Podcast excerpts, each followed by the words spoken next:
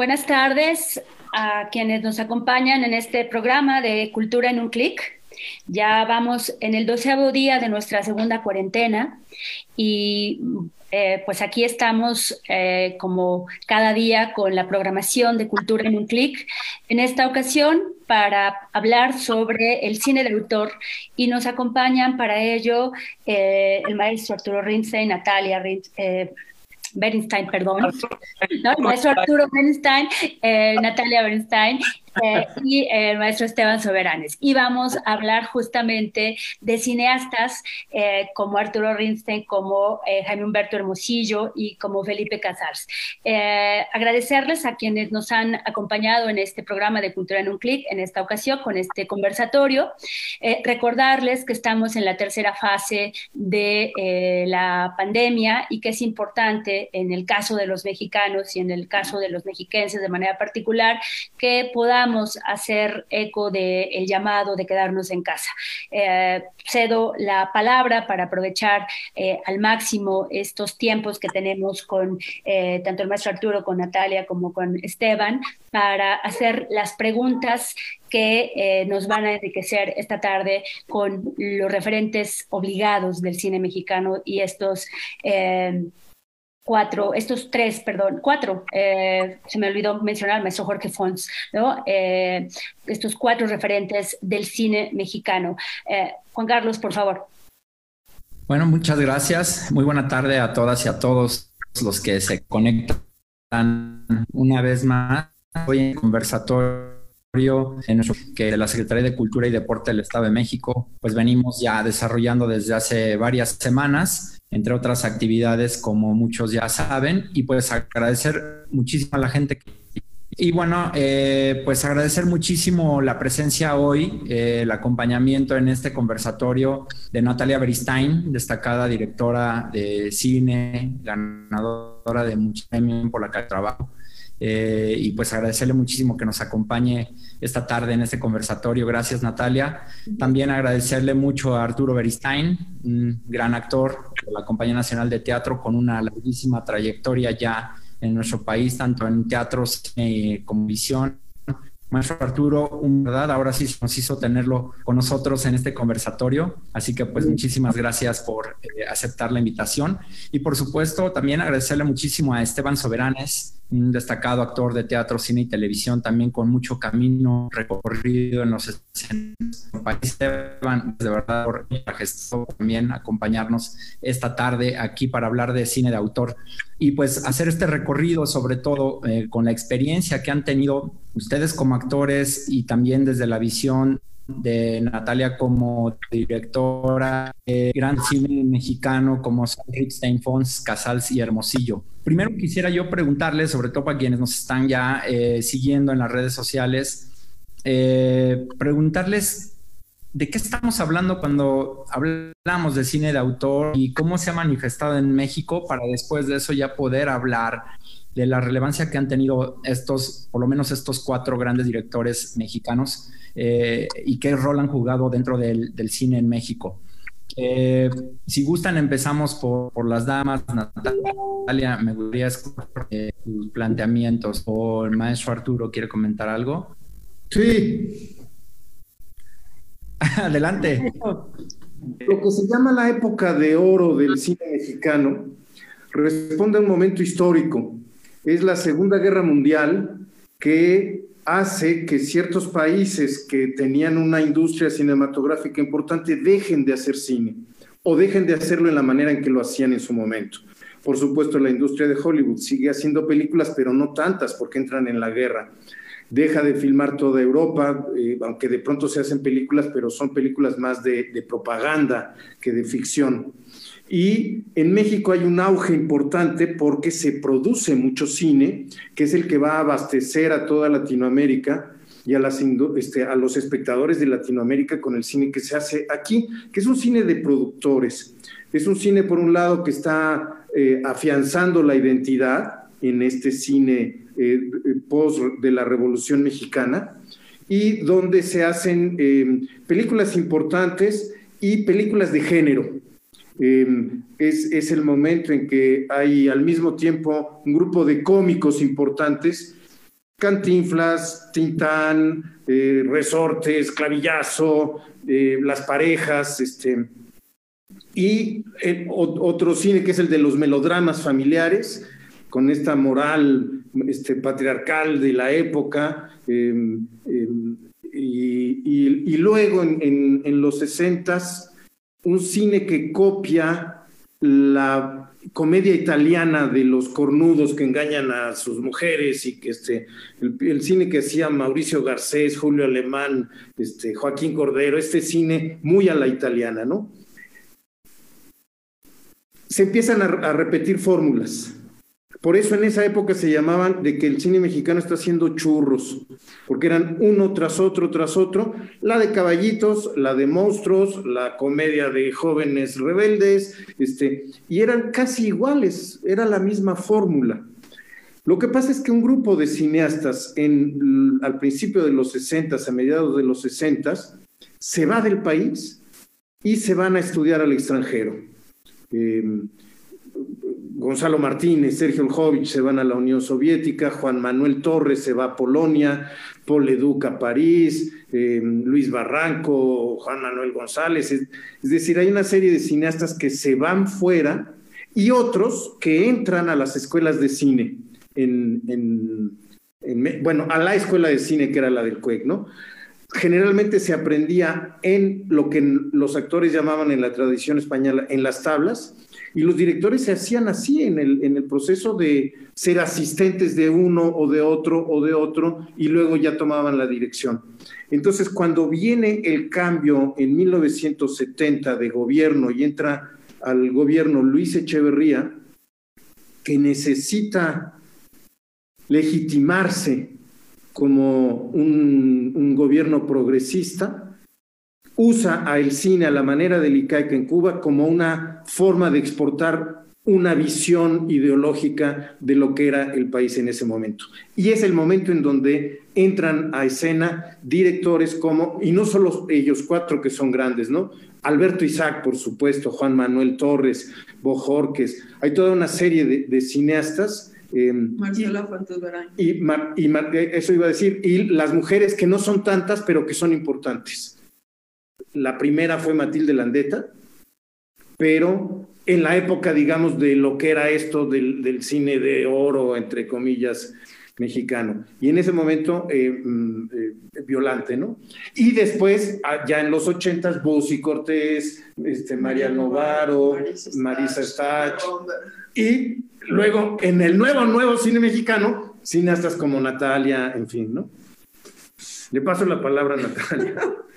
Bueno, no, después de la cátedra que poco más que decir. Para mí, el, más en lo personal, pues, el, cine de autor o, trayéndolo a lo que es el día de hoy, tiene más que ver eso, como la gran diferenciación entre el cine que generalmente tiene muchos menos recursos porque está apostando por narrativas y por historias que salen del común denominador, desde que entró el Eficine, por ejemplo, eh, a funcionar en, este país, el estímulo fiscal, eh, pues eso ha permitido, por un lado, que la gran cantidad de producciones aumente, o sea, pasamos de tener, no me acuerdo si el número es nueve o once películas al año a...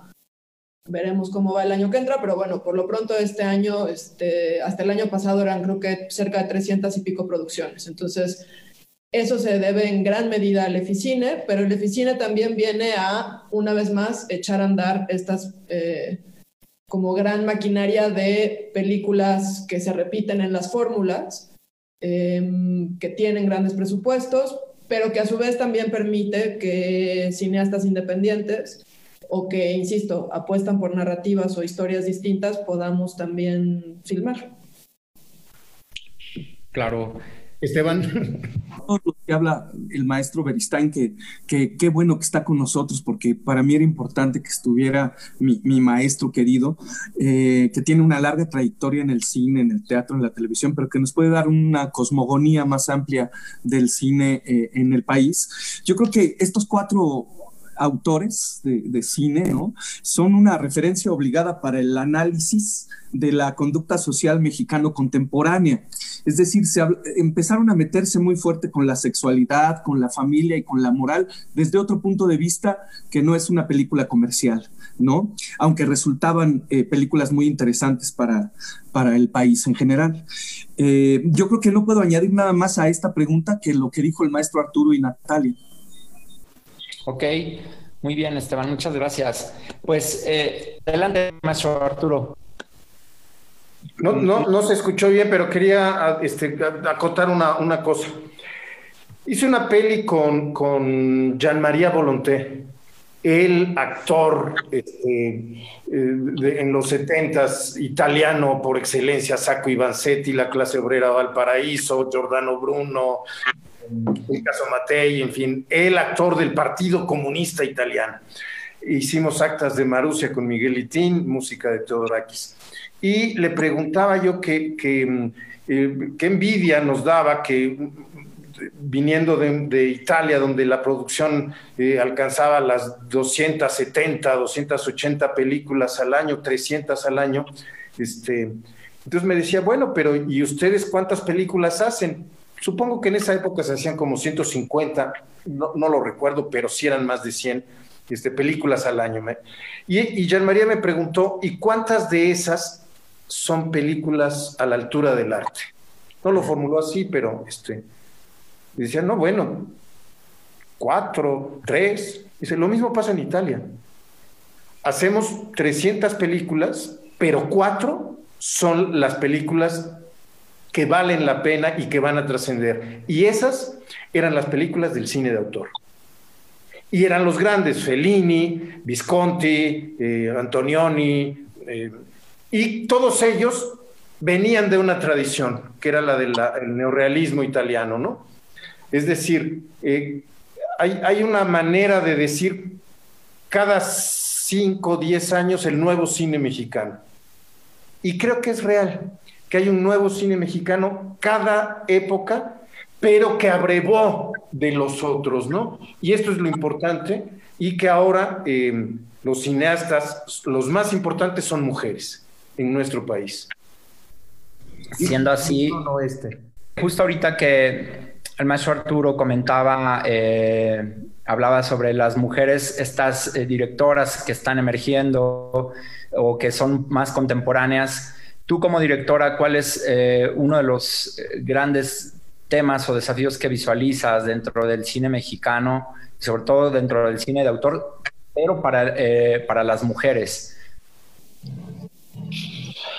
Híjole, no sé, antes de la pandemia a lo mejor tendría una respuesta distinta. Hoy siento que que todos y todas eh, los que estamos inmiscuidos con el quehacer artístico y cultural de este país estamos en una cuerda floja, sin importar nuestro, que, nuestro quehacer eh, o, el rubro que cubramos dentro de, la literatura o el cine o el teatro o la danza o la música, etcétera, etcétera. Eh, pero bueno, para no abrir el debate a, otras cosas, creo que que vivimos, o sea, que el, cine mexicano es, una especie como de... Hablamos de la industria del cine mexicano cuando no es una industria. Em, cuando es un, es un cine que ha sido en gran medida subsidiado por el Estado, que, es, que ha encontrado fórmulas que otros países han copiado. Em, y que eso ha permitido que haya una pluralidad de voces, em, que es donde creo que está eh, la riqueza más grande del cine de este país en la cantidad de, voces autorales eh, poderosas que, hay y que son reconocidas todos los años en los festivales de cine más importantes del mundo, ficción como de documental. Em, pero, pues, como dice el dicho, el, farol, ¿cómo es? Este, farol de la, calle. Farol de la calle, oscuridad de tu casa. Este, pues el cine mexicano en México pues tiene un montón de peleas eh, constantes, ¿no? Eh, la distribución y la exhibición es una de ellas, si no es que la más grande, y por eso decía que no acaba de ser una industria, porque el dinero no se le regresa a la gente que está metiendo para producir películas. Los productores son o somos los últimos en recuperar dinero, si es que recuperamos, en una no legislación este, para un bien cultural como es el cine. Entonces el dinero pues, se va para los exhibidores y distribuidores, además de hablar de los ya conocidos temas de los pésimos horarios, este, que si duras menos una semana, una semana si tienes buena suerte, este, porque al final está regido por un, mercado que pues es difícil competir con una película como Batman, o yo por qué querría competir con Batman si mi película no fue producida con los mismos intereses, dineros y, demás, pero en el, en el, momento en el que los ponemos en las salas, pues resulta que sí, que estamos compitiendo contra ese tipo de producciones, ¿no? Entonces, pues tiene como muchas capas. No, por un lado es cierto que hay un montón de películas que se están produciendo, que hay esta pluralidad de, directores y directoras y de proyectos, em, que hay películas que se premian, que son películas importantes, pero por otro lado, pues está eso, como las, las condiciones en las que tenemos que luchar porque se, se hagan, se terminen, se vean, se exhiban, etcétera, etcétera, etcétera. Y eso sí creo que nos toca más menos por igual, siendo hombres o mujeres, y que el ser mujer en el cine trae otra discusión que no tiene que ver con la manera de producir. Em, o sí, bueno, pero, pero es algo que empieza a romperse de a poco, para nada como creo que la gente piensa que está sucediendo, que es a una velocidad mucho más avanzada de lo que es en realidad. A mí me ha tocado, por ejemplo, ser jurado de he sido jurado como en los distintos, este, he sido jurado en Foprocine, en, en guion, en desarrollo, en corto, este, he sido jurado de, muchas de las etapas que pueden dar dinero al cine. Y me tocó, un, recuerdo una vez, hace no muchos años, estar en una sesión en donde te, te, hacen revisar todo en la carpeta para que realmente te asegures de que el dinero se entrega pues a quien está presentando el mejor proyecto, no solo en calidad eh, estética o, cultural, sino con que los números cuadren y demás. Y había uno en donde decía este, el monto que el director iba a cobrar, y era un director que ya tenía como dos películas, ya era un director conocido, nadie se preguntó si el monto era correcto o, o, o no para con el presupuesto que la película presentaba, Siguiente caso era una mujer también directora con dos películas en su haber, un poco en el mismo estatus pues de lo que era el otro, el otro director y se armó una conversación grande alrededor de cómo iba a cobrar ella tanto, cuando estaba poniendo incluso menos dinero que, el proyecto previo. Y era una conversación, o sea, cuando yo me di cuenta de lo que estábamos discutiendo, fue como, a ver, pero ¿por qué, estamos, por, por qué a ella le vamos a pagar? O sea, ¿por qué nos estamos cuestionando si ella tendría que cobrar esta cantidad de dinero o no. Eh, esos son el tipo de obstáculos, creo, que incluso sin malicia, lo cual lo hace todavía más aterrador porque está como ya injertado en el disco duro, son con los que nos enfrentamos constantemente. Es decir, quisiera aquí, Juan, un poco comentar por lo que han dicho eh, el cine mexicano no solo enfrenta, digamos, el tipo de el financiamiento escaso en todas las épocas, sino además eh, para las mujeres cineastas es un, es un doble reto hacer cine mexicano. Si en general es un reto hacer cine mexicano por, eh, pues porque no hay un financiamiento suficiente para. ¿no? Los presupuestos siempre son muy cortos y estos presupuestos son mucho más cuestionados cuando se le agrega la variable de género. Sí, sin duda que sí. O, tiene que ver con, me pasa igual ya en la televisión, por ejemplo. Llevo un par de años dirigiendo para televisión proyectos grandes y en la televisión me ha tocado, ahí sí, darme cuenta de que yo puedo llegar a un crew con 100, 100 150 personas en el, en el crew y que no haya ni siquiera el 1% de mujeres. Claro. O sea, he llegado a un crew donde solo había hombres y yo era la única, la única cabeza de departamento que era mujer. En la televisión es clarísimo cómo hay una brecha gigante. Digo, yo creo, yo creo que hay que seguir uh, trabajando mucho en eso, en la presencia de la mujer en las diferentes disciplinas artísticas y en los diferentes ámbitos de la vida, eh, para que en otro momento tengamos la oportunidad también de hacer como las mujeres en el cine como los referentes obligados, no solamente como actrices, ¿no? sino como productoras, como directoras, eh, así como ahorita este eh, conversatorio está centrando, digamos, su atención en estos cuatro referentes obligados del cine mexicano. Y para quienes nos están escuchando, ya le dejo la palabra a Juan Carlos, para quienes nos están escuchando es un poco recordar eh, El Castillo de la Pureza, Principio y Fin, Profundo Carmesí, El Coronel no tiene quien le escriba, De Noche Viene, Esmeralda, eh, Buen Sabor de Boca, La Tarea Prohibida, El Callejón de los Milagros, Rojo Amanecer, eh, Chico Grande, Su Alteza Serenísima, es decir, de estos eh, directores de cine estamos hablando, de estas películas que seguramente para quienes nos escuchan las tienen presente y, bueno, pues es hablar de estos referentes. Juan, por favor. Perdón, nada más haría un paréntesis rapidísimo porque porque sí me importa, me, importa decirlo, porque me pasó cuando leí la convocatoria y que si bien entiendo que, que, es una conversación distinta, pero también por lo menos se ha vuelto como una especie de sine qua non para mí cuando, cuando tengo la posibilidad de hablarle a más gente. Por supuesto, Ripstein, Casals, Hermosillo, ¿no? Son los grandes referentes, pero también creo que tenemos que empezar a acostumbrarnos a hablar del papel que las mujeres han jugado porque si no se olvida, lo que no se nombra no existe. Y, ahí estaba Matilde, Matilde Landeta, este, Marcela, eh, Fuentes Verain. Marcela Fuentes Violante. Violante, siempre la En fin, perdón, lo estoy diciendo por, por prenderme, pero estaba ella en medio de estos grandes referentes, partiéndose la madre, haciendo un cine ahí sí abriendo las puertas para que generaciones como la mía pueda estar hoy día teniendo esta conversación y bueno, la que vino en los 80s y 90s y demás. Pero es eso, si no nos acostumbramos a nombrarlas y a saber que ahí estaban, entonces los referentes son y seguirán siendo únicamente masculinos.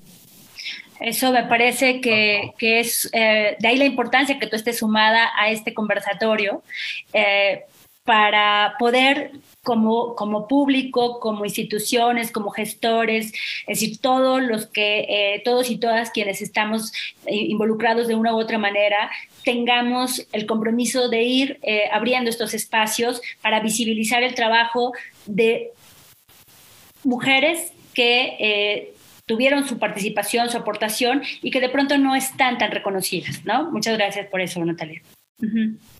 Sí, gracias por esa aportación, Natalia. Nos encanta esa visión ¿no? que, aportas también a este conversatorio. Es importante eh, ver eso, ¿no? Que también se habla mucho de los nombres de hombres, pero siempre hubo ahí de manera tangencial o incluso de manera más destacada también el papel de mujeres dentro del cine en México, sobre todo, ¿no?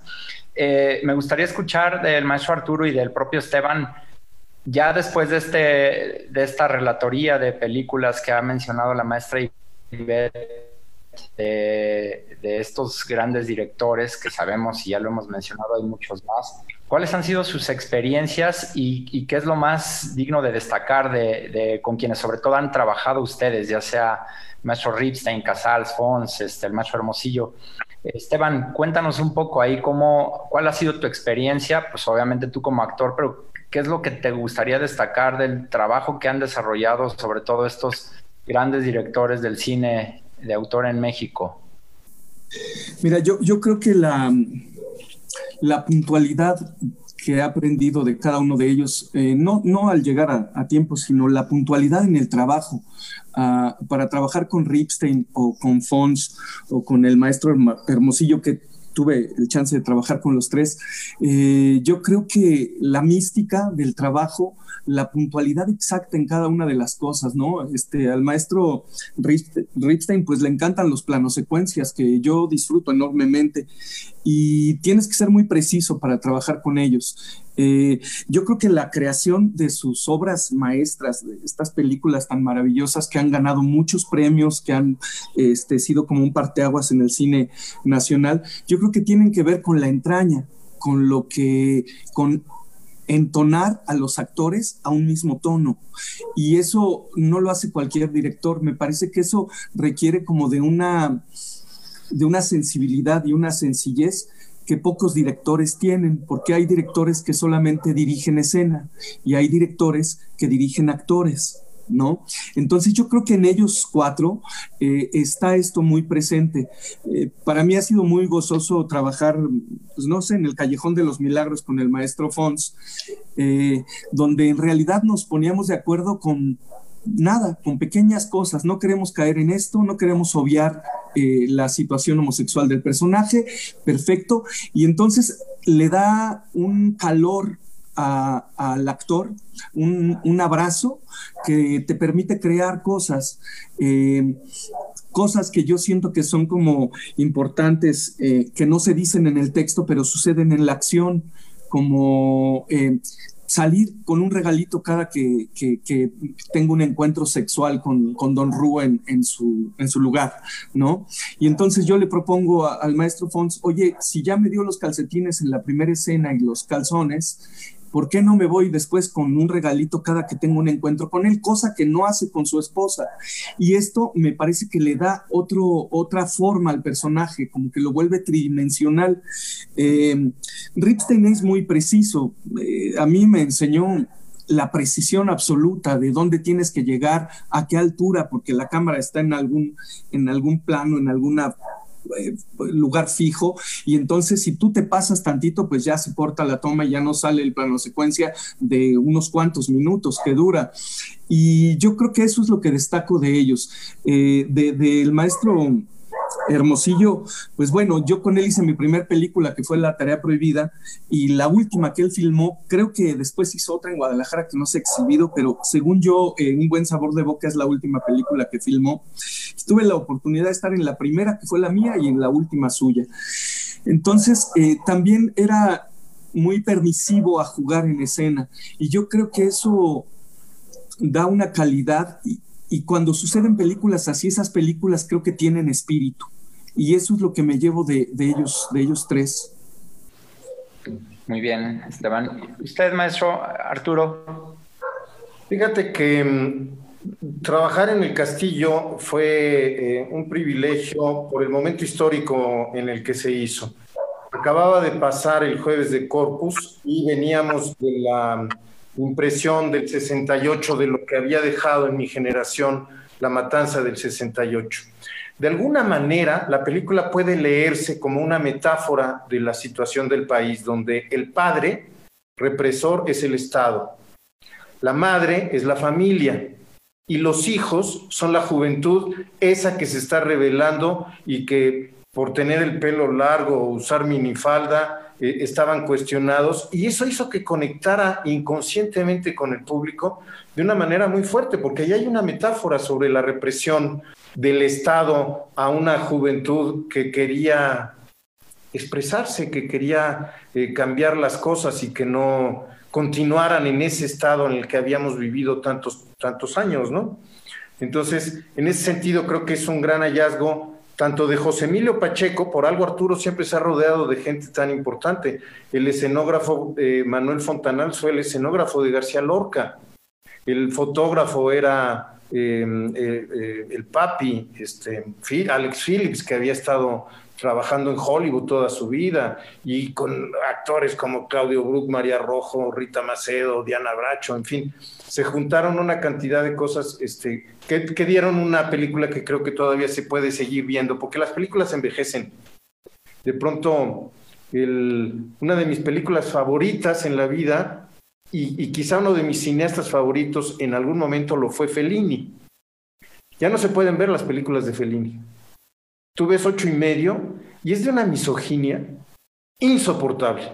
Ya no hablemos de la ciudad de las mujeres o este. Y en su momento era hasta de, tenía caché el hecho de que Guido tuviera ese harem de mujeres que lo apapachaban y de pronto ya no se pueden ver las películas de Fellini, perdieron eso, ¿no? Y sin embargo, bueno, pues fue un cineasta que cambió la historia del cine, ¿no?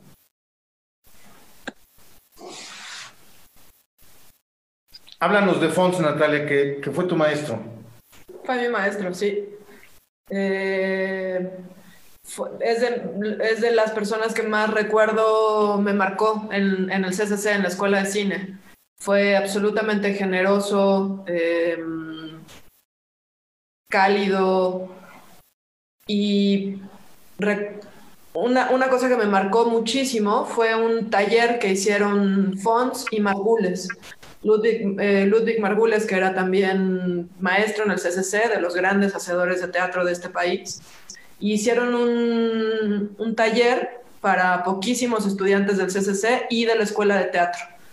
Y Ana Ofelia Murguía y Julieta Urrola, mi madre, em, trabajaron en este taller y era escenas de un matrimonio, una escena de escenas de un matrimonio dirigida por Fons y la misma escena dirigida después por Mergules. Y una era, estaba puesta para la cámara y la otra estaba puesta para la escena. Y tú como alumno, alumno, pues veías el proceso de, ambos, de ambas partes y como las diferencias narrativas eh, que, que habitaba en cada uno de los lenguajes. Y fue, o sea, la fecha lo recuerdo como de esos momentos eh, vitales en tu, en tu educación con Fons y con Ludwig. Y eso, Fons fue también mi, estuvo en mi, mi examen de titulación. Eh, es alguien eso, es lo, es lo que para mí es la imagen del maestro. Sí, el maestro Fons, qué calidez tiene. Este, la verdad es que estar con él es de esos directores que sientes que te abrazan y cuando digo te abrazan es esa calidez en la que te permite eh, jugar y ser, ser eh, muy creativo. Y hay directores que son más eh, rigurosos en ese sentido, pero Jorgito tiene una maestría cuando después me tocó trabajar con él un año filmando gitanas para Argos. y tenerlo aquí al oído, yo era de los pocos actores que me dijo, déjate el chícharo, porque ya no se ocupaba el chícharo. Y tener a Jorgito diciéndote cosas de la cámara fue para mí una gran escuela. Jorge en realidad es una persona que uno aprende a amar profundamente. E, es, es, un, es un gran ser, sabe hacer de todo, tiene unas experiencias maravillosas, sabe llevar un crew, un grupo de actores de una manera muy armoniosa, cálida. Es, es un gran maestro, sí. Los que quieren a los actores son buenos directores. Exacto. Hay este, el, caso de Jaime Humberto, cuando estábamos en el SAI, el Sindicato de Actores Independientes, nos habíamos salido de la ANDA por corrupción eh, sindical, qué raro, ¿no? Eh, y, formamos el Sindicato de Actores Independientes. Eh, hacer un sindicato aparte era romper a la CTM y al Congreso del Trabajo y todo lo que eso implicaba en la unidad sindical del país y nos negaron el registro en, contra de lo que daba la, ley y la razón, ¿no? En, el gobierno del presidente que iba a defender el peso como perro. Y, Exacto. Eh, nos negaron. Y entonces se cierran todas las puertas y Jaime Humberto empieza a inventar cooperativas para poder filmar con él, donde los actores del SAI están llamados por Jaime Humberto y eh, García Márquez le da los derechos para hacer María de mi corazón. Y todos los actores del SAI, figuras del cine mexicano, estamos de extras en María de mi Corazón y nos pagaron como si fueran papeles este, principales porque había que sobrevivir, ¿no? Entonces Jaime Humberto fue un aliado del SAI en su momento muy importante. Muy bien. Oigan, eh, hablar de cine de autor implica necesariamente alejarse de los títulos comerciales y referirnos exclusivamente a películas aclamadas por la crítica. Y si es así, ¿cuál es el gran desafío que tiene este tipo de cine para identificar los contenidos sobre los cuales transitar para poder seguir haciendo este tipo de cine en México? No sé, ahora que te escuchaba pensaba que, que a lo mejor la diferencia no es, o sea, quiero decir, es un ejercicio de imaginación, pues, porque claramente hay una diferencia, pero a lo mejor la diferencia no nada más está en quienes hacemos las películas, sino en quien las ve. Eh, también, también hace falta una creación de públicos. También vivimos en el, creo que es el quinto país más consumidor de cine del mundo. Eso no significa que se consuma el cine nacional o de otros autores, pues. Este, estamos muy mal acostumbrados por las telenovelas y por el cine americano eh, a que las películas tienen que tener una cierta duración y las narrativas no pueden ser demasiado arriesgadas, eh, tanto en, lo, en, la historia como en lo visual, eh, o no pueden ser demasiado lentas, lo que sea que eso signifique, pero, pero eso pasa también por quien recibe. Entonces, si no, si no hay más cinetecas nacionales o circuitos de cine independiente como los hay en la Ciudad de México, en el resto del país, pues entonces difícilmente esta conversación va a cambiar de nicho, más allá de que, pues de que sí hay, hay cine un poco más hecho para las masas, pero bueno, eso también significaría que seguimos como pensando que el público es tonto y que lo será siempre. Les cuento una anécdota un distribuidor eh, sueco tiene este, una serie de películas que le va a vender a un exhibidor mexicano y le dice, tengo toda la obra de Ingmar Bergman, ¿la quieres? Claro que la quiero, por supuesto. Y compra el lote de todo el cine de Ingmar Bergman pensando que está comprando Ingrid Bergman la actriz de Casablanca, de, este, de Hollywood, que se casa con Rossellini. Este. Y entonces, gracias a ese eh, FOPA, tenemos en, en México, en, en, los 60 un cine que se volvió de culto. Los, el cine de autor no es un cine eh, de taquilla, pero es un cine de, de, culto. Tarkovsky, Berman, no, no generalmente llenan las taquillas de todos los países, pero tienen una cantidad de seguidores que lo seguimos viendo, ¿no? A ellos dos y a este, una cantidad enorme. La diferencia está en la concepción del mundo, en la concepción del mundo tanto estética como mm, formal del, del cine. Y eso es lo que me parece que es interesante de mi cineasta favorita, Muy bien. Esteban, ¿qué, qué opinas tú? ¿Qué, ¿Por dónde deberá transitar el, cine de autor? No sé, yo creo que es una, una pregunta difícil eh, en estos tiempos saber hacia dónde se tiene que mover, pero yo creo que tiene que ser lo mismo que alguna vez en, un festival de Málaga me comentó el maestro Felipe Casals. Le decía, maestro, pero ¿por qué haces, haces cine? ¿Sigues teniendo motivos? Y me dijo, mientras siga habiendo pobreza y opresión en el país, yo tendré, seguiré teniendo historias que contar. Yo creo que hay que encontrar los modos, ¿no? De, de, producir, que yo creo que son difíciles, no solo para hombres y mujeres, para, para todos. Eh, hay que encontrar nuevas, nuevas formas, no sé cuáles sean los caminos, este, Juan Carlos, pero pero ahora la tecnología te ha dejado algo maravilloso, que es que con un telefonito, con una buena resolución, puedes contar historias. Entonces, eh, yo creo que de ahí se puede desprender mucha idea para, para que la gente empiece a, a crear cada vez historias y, perfeccionar eh, guiones y, y, hacer ejercicios para después buscar una, una forma de producirlos. Eh, Hace un rato eh, Natalia eh, comentaba un poco el tema de Eficine y todo lo que los formatos y los esquemas de, para incentivar la producción del cine en México eh, provocaron. Que de repente hubo una oleada de producción un poco a destajo, por así llamarlo, y, y lo que luego también decía el maestro Arturo, pero solamente de eso destacaban muy pocas películas por su calidad. ¿No? Eh, es bueno seguir bajo un esquema de este tipo, que bueno, ya vimos que vendrán grandes problemas y desafíos después de lo que se ha anunciado en, términos de apoyo a, la cultura y al arte y sobre todo al cine, pero ¿qué opinan ustedes del futuro del cine en México a partir de, lo que ya estamos viendo en términos de los apoyos de las instituciones? Pues está todo muy incierto. Eh, no hay, por lo menos yo que he estado intentando leer y estar al, día con lo que está sucediendo con en el caso del cine, la, que se funde Foprocine con, con Fidecine, este, con si el tambaleo del Fonca o no. El problema es que no está claro. Eh, el problema es que salen estos decretos, eh, pero no hay algo, no hay una letra detrás que nos explique cómo van a operar.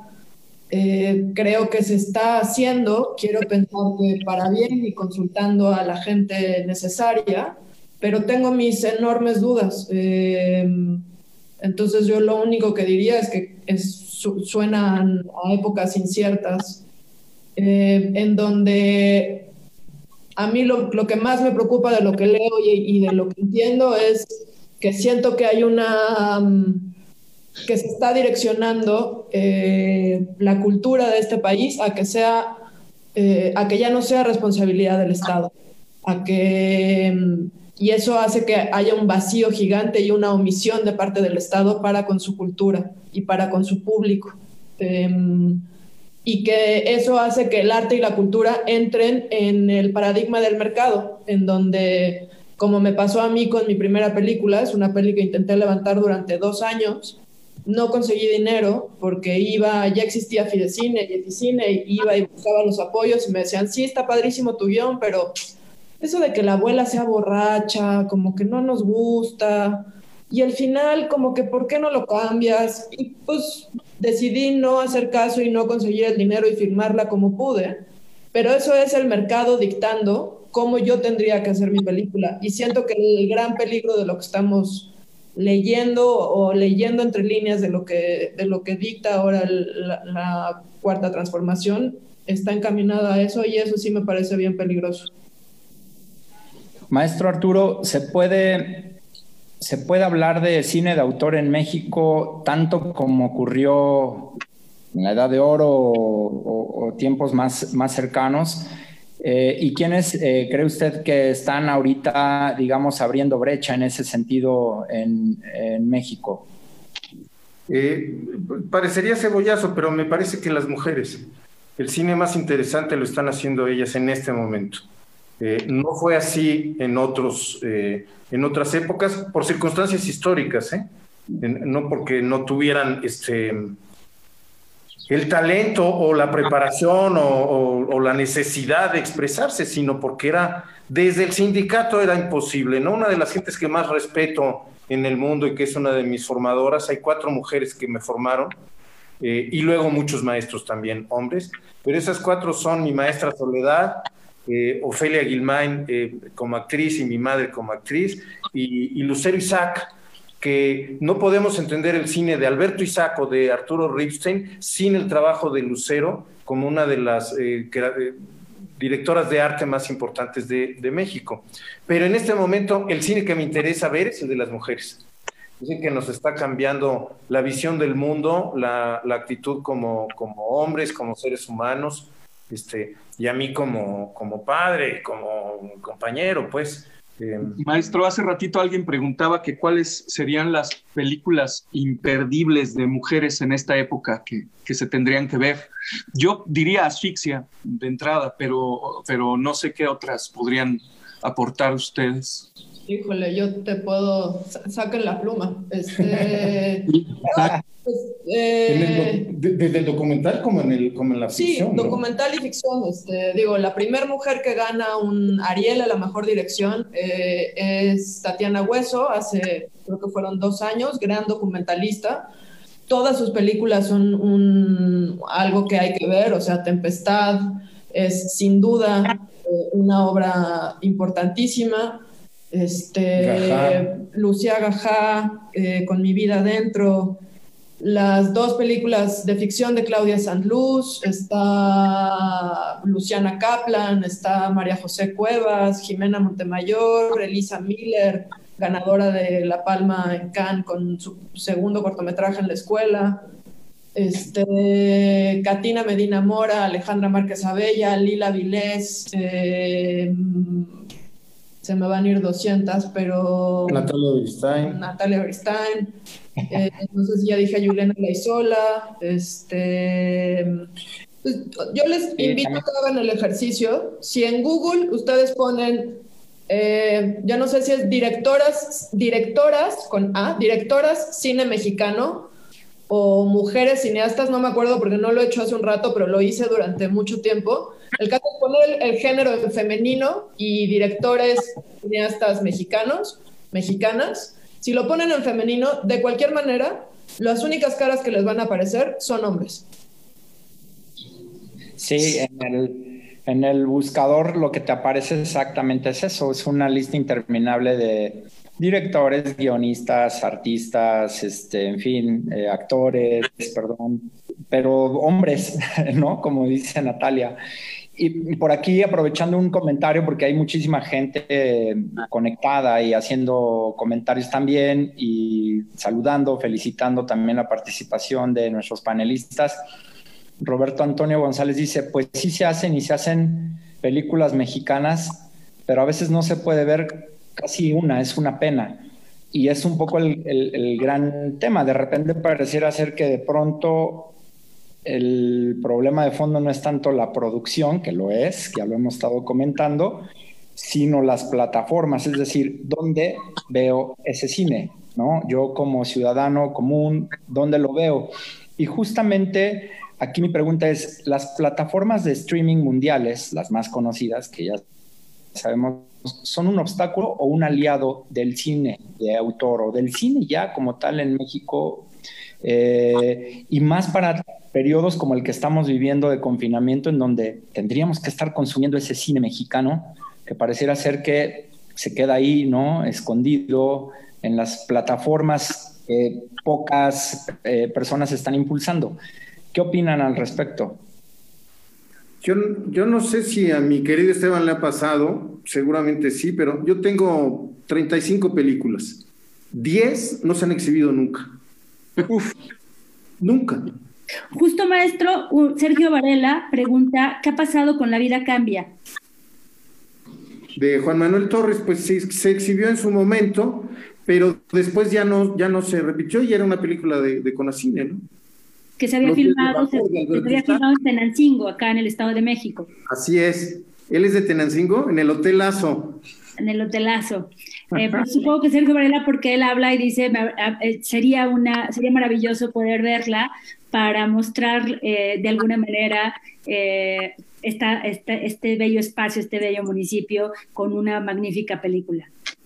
Yo nada más diría rápidamente, digo, porque no sé si tenemos que cortar a las seis o no, pero bueno, lo digo. Ahorita, eh, por si la gente no lo sabe, hay varias iniciativas de distintas plataformas que tienen cine mexicano gratis, justamente por la época de reclusión que estamos viviendo.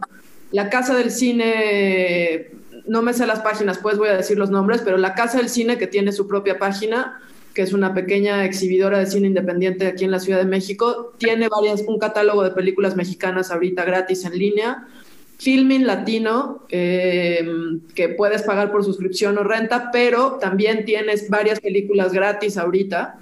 Eh, y el Festival de Cine de Morelia, el FICM, también sacó varias películas ganadoras de sus eh, ediciones pasadas gratis en línea para que la gente las pueda ver.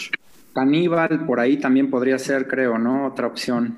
Exacto. Y lo que es un hecho es que todo está cambiando. Eh, tanto la forma de hacerlo como de exhibirlo y de, eh, este, va a cambiar. El éxito de Roma, pues es impresionante y se debe a las, a las, a las redes, ¿no?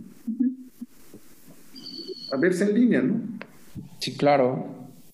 Esteban, ¿qué opinas? Sí, pues estoy, estoy de acuerdo. Este, yo creo que ahora la, cosa no es cómo, cómo produces, porque hay, yo creo que hay que encontrar diferentes eh, formas de producir, sino cómo exhibes también, ¿no? Y, yo creo que ahora con todas estas plataformas hay nuevas oportunidades de hacerlo, pero bueno, hay que encontrar el camino todavía. Eh, yo creo que, estamos en ese, en ese momento de transición importante para el cine mexicano y para la cultura en general en este país, porque no sabemos realmente hacia dónde vamos a, a parar eh, con este gobierno, ¿no? En realidad está, está muy complicado. Me, me, me, quedé sorprendido con el dato que dio el maestro Arturo ahorita de todas las películas que no han sido exhibidas. O sea, eso es algo terrible de entrada, ¿no? Porque... Bueno, hay, hay películas, eh, Juan Carlos, que ni siquiera uno que las ha hecho las ha visto. No sé si te ha pasado, maestro, pero hay películas que hago que ni siquiera he visto, ¿no? Y entonces les escribo a los directores y les digo, oye, ¿qué onda? Mándame una copia, déjame verla, porque hay películas que ni siquiera uno vio cómo quedaron.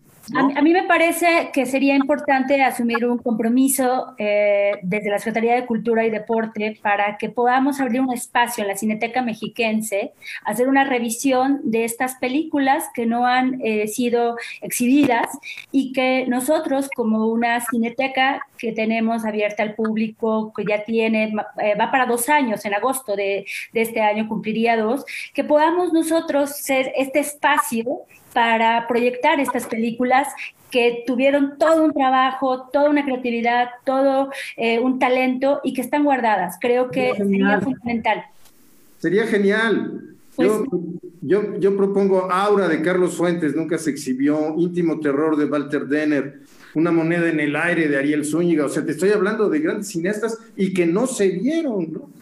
Pues a mí me parece que eso lo podemos eh, asumir como parte de un compromiso de este conversatorio, que no lo soltemos y que vayamos eh, a partir de ahora y en los siguientes días eh, haciendo una selección de estas películas para poder proyectarlas y sobre todo invitar a un público joven que está de alguna manera empujando también de una manera fuerte la, presencia del cine mexicano en, los espacios y el tiempo que merece que se exhiba el cine mexicano. Entonces creo que esto lo, podemos eh, asumir como un compromiso, si a usted le parece bien, maestro, eh, ir revisando, Natalia, ¿no? Eh, ir revisando como estas películas y abrir un, ciclo de, estas, de, estas películas. Lo, deja, no, lo asumimos como compromiso y lo vamos platicando de inmediato.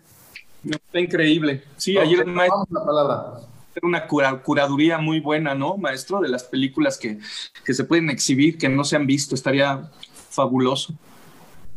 Claro, la verdad es que este compromiso que ahora ya ha, planteado la maestra Ivette para que la Secretaría de Cultura, a través de sus diversas plataformas, pero además a través de su propia cineteca mexiquense, pues sea eso, un espacio eh, y una plataforma para eh, visibilizar ese cine mexicano, seguramente de muchísima calidad, que pues injustamente se ha quedado ahí eh, durmiendo el sueño de los justos eh, guardado. Y que la verdad sería para nosotros como Secretaría de Cultura y Deporte eh, fantástico poder abrir este espacio con lo que dice Esteban, y lo ha planteado también ya el maestro Arturo, hacer una perfecta curaduría, una selección, una revisión de qué, eh, de qué, de qué tipo de, material estamos hablando.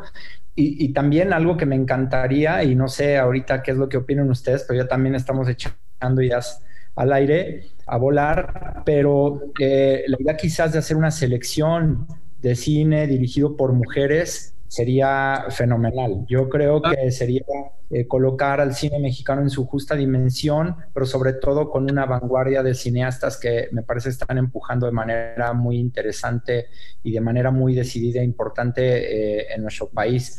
Eh, así que yo creo que por plataformas no, no, no, pararíamos en ese sentido y nutriríamos de bastantes contenidos también la programación en el Estado de México.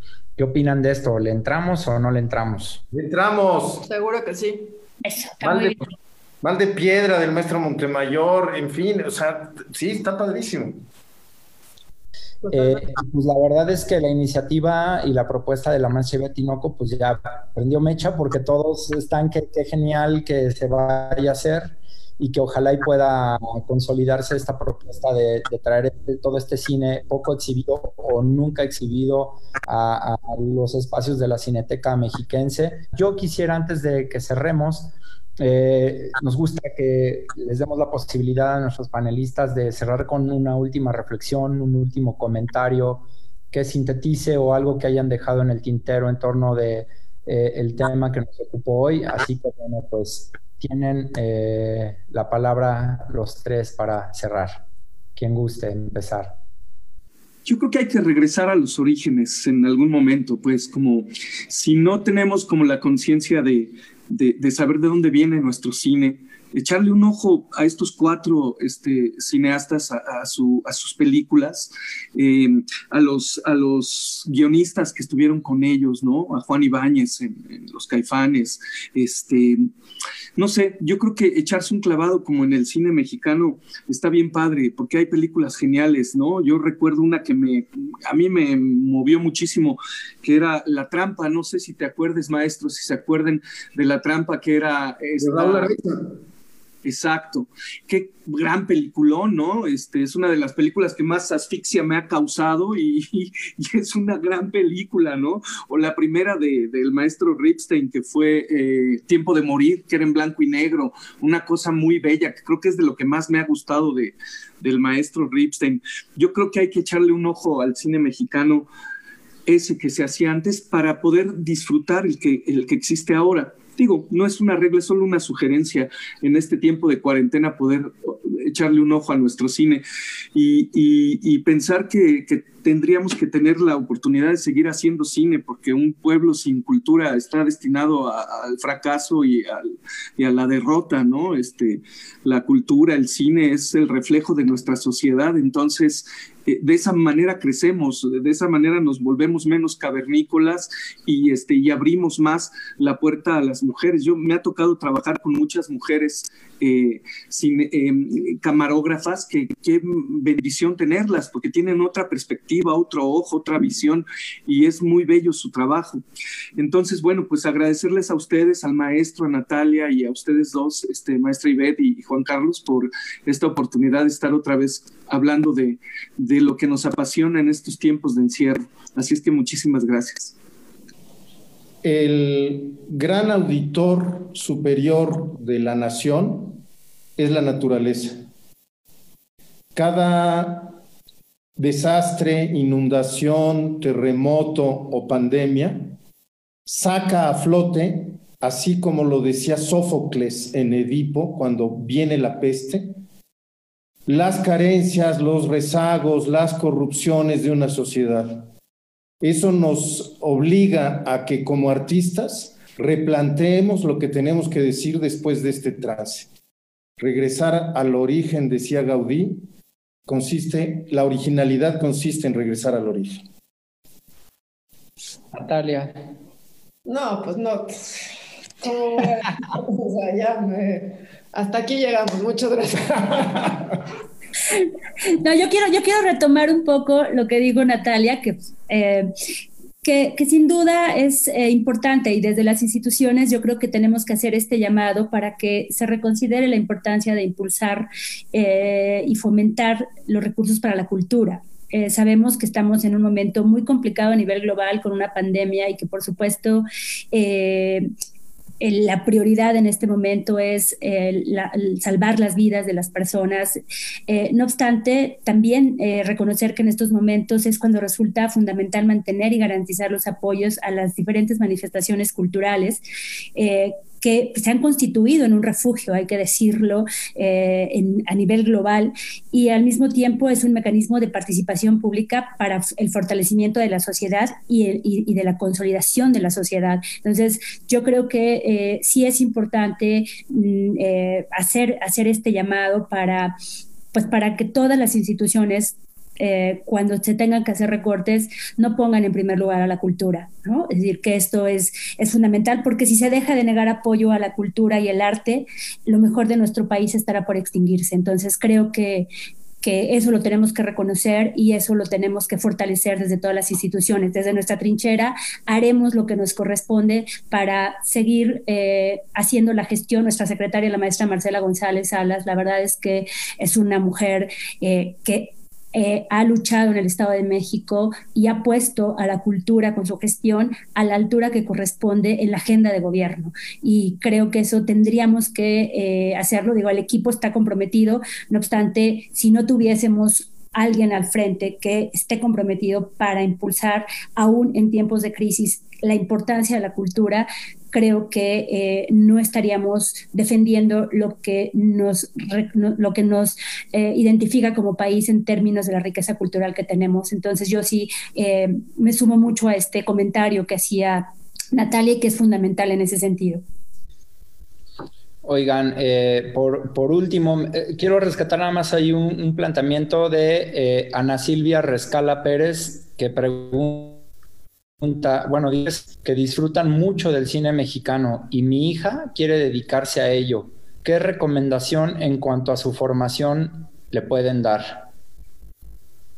Yo creo que no yo podría haber no cursado la escuela de cine, no quiero decir con eso para nada que, no haya sido absolutamente enriquecedor, pero jamás pensaría en un cineasta que no ha visto un chingo de cine, de todo. Eh, creo que antes que nada eso es como el, paso número uno y el paso también para entender qué cine te gusta y a qué cine le tiras. Muy bien, pues ahí está ya la, la recomendación de una excelente cineasta, muy joven. Bueno, eh, nada, que cuando puedan eh, se pueda llevar a cabo este el tema de, exhibir películas, que ojalá y hagamos un conversatorio también.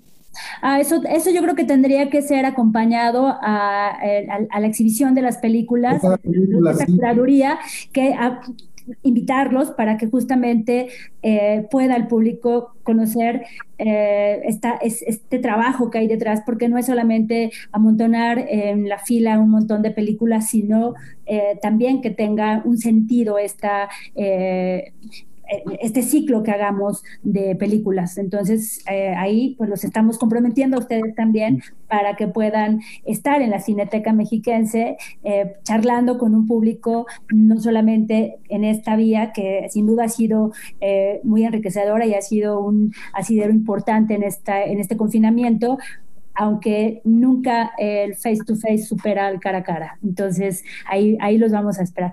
¿Alguien más quiere hacer algún comentario para cerrar? Voy a, eh, voy a cerrar con un cebollazo. Este, para la gente que, que, está interesada alrededor de los temas de género en el cine, en el cine nacional, estamos a unos días con la agrupación de Ya es Hora, que es una agrupación de mujeres en el cine eh, de todos los ámbitos posibles que busca la equidad en las narrativas y también en las maneras de producción, busca la no violencia en, el set em, y busca nuevas narrativas. Estamos a punto de sacar un podcast, eh, creo que sale el 13. Si buscan la página de Ya es hora, ahí encontrarán varios podcasts que van a salir alrededor del tema de mujeres en el cine. Eh, Oye, del género en el cine. Dime. Oye, Natalia, ¿y te podemos comprometer para abrir un conversatorio exclusivamente sobre esto? Sí, por supuesto. Ok, nos ponemos de acuerdo ahora, pero ya, ya tenemos eh, apalabrado otro conversatorio para aquí, para Cultura en un Clic. ¿Sí? Esteban, pues, un último comentario. Nada, nada, que va a ser muy interesante poder hacer eso. Una marca de tequila hace tiempo hizo un, ciclo que era presentar una película mexicana al mes en un cine. Y me tocó ir al cine Tonalá a presentar El Callejón de los Milagros después de 25 años que la hicimos, o no sé cuánto tenga, pues, pero fue muy grato estar viendo la película en cine, ¿no? En el celuloide que, en el que nos tocó todavía este, filmar y poder hablar con la gente. Yo creo que esto es bien enriquecedor, no solo para la gente, sino para nosotros. Entonces, suena maravillosa la invitación y yo estoy seguro que el maestro Beristain les podrá eh, decir cosas increíbles, igual que, Natalia, igual que muchos invitados más que podemos tener, eh, y enriquecer esta, esta forma de ver el cine, ¿no? Este mexicano ahorita que dijiste el cine Tonalá, recordarle al público también que ha hecho eh, una curaduría para esta época del confinamiento y lo pueden encontrar eh, el, cine Tonalá eh, disponible también para que puedan verlo ahora de una manera distinta. El cine Tonalá los está invitando a verlo desde su casa, ¿no? Entonces no lo olviden, a las, a las, a las sugerencias que ya hacía Natalia de las plataformas que están ofreciendo cine mexicano. Juan Carlos. Pues muy bien, pues simplemente. Un saludo a Roberto Fiesco que nos anda viendo por allá. Roberto, ya mándame la foto que me tomaste con Arturo Ripstein, por favor, en la cineteca. Hola, Roberto. Muy bien, pues ahí los saludos de, de, todos y pues nada, simplemente agradecerle a Natalia Beristain al maestro Arturo Beristain también y a Esteban Soberanes por habernos acompañado y eh, compartir sobre todo su conocido conversatorio por hablar de cine de autor. Y pues muchísimas gracias en nombre de la Secretaría de Cultura y Deporte del Estado de México. Eh, seguimos con este programa de Cultura en un clic, quedándonos en casa, eh, sobre todo en estos días que son bastante complicados y pues que sigan eh, aquí seguimos en Cultura Nuclic. Gracias por seguirnos y recuerden a las 10, a la 1, a las 5 y a las 7 de la noche, Cultura Nuclic. Muchísimas gracias. Gracias.